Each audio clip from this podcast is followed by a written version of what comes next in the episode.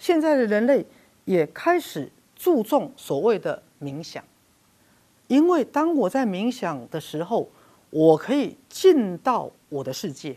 当我进到我个人的小世界的时候，其实我是可以无忧无惧的。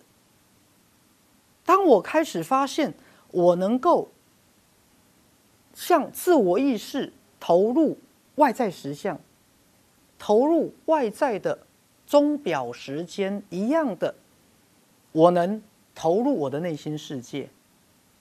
当自我意识获得一定的安全感了，当他明白外在实相是来自内心实相，我们开始探索内在实相了。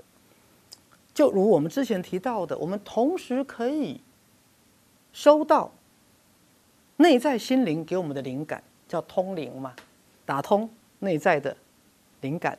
同时，我们内在的内我也准备好了。所以各位。不是只有你在这里想通往内在心灵，你的内在心灵也想要让你知道它的存在。你的内在的心灵，你的内我，也透过你的梦境，透过你的灵感，而让你进入所谓的高光时刻。啊，新时代赛事教育基金会一直在推广我们的有声书的 App，啊，跟这个冥想的 App，好，包含在最新的一集冥想，徐医师会跟大家说，你如何用你的心灵能力，先把你呼吸的空气变得喜悦。当你把喜悦的空气吸进来的时候，你就开始疗愈你的身心。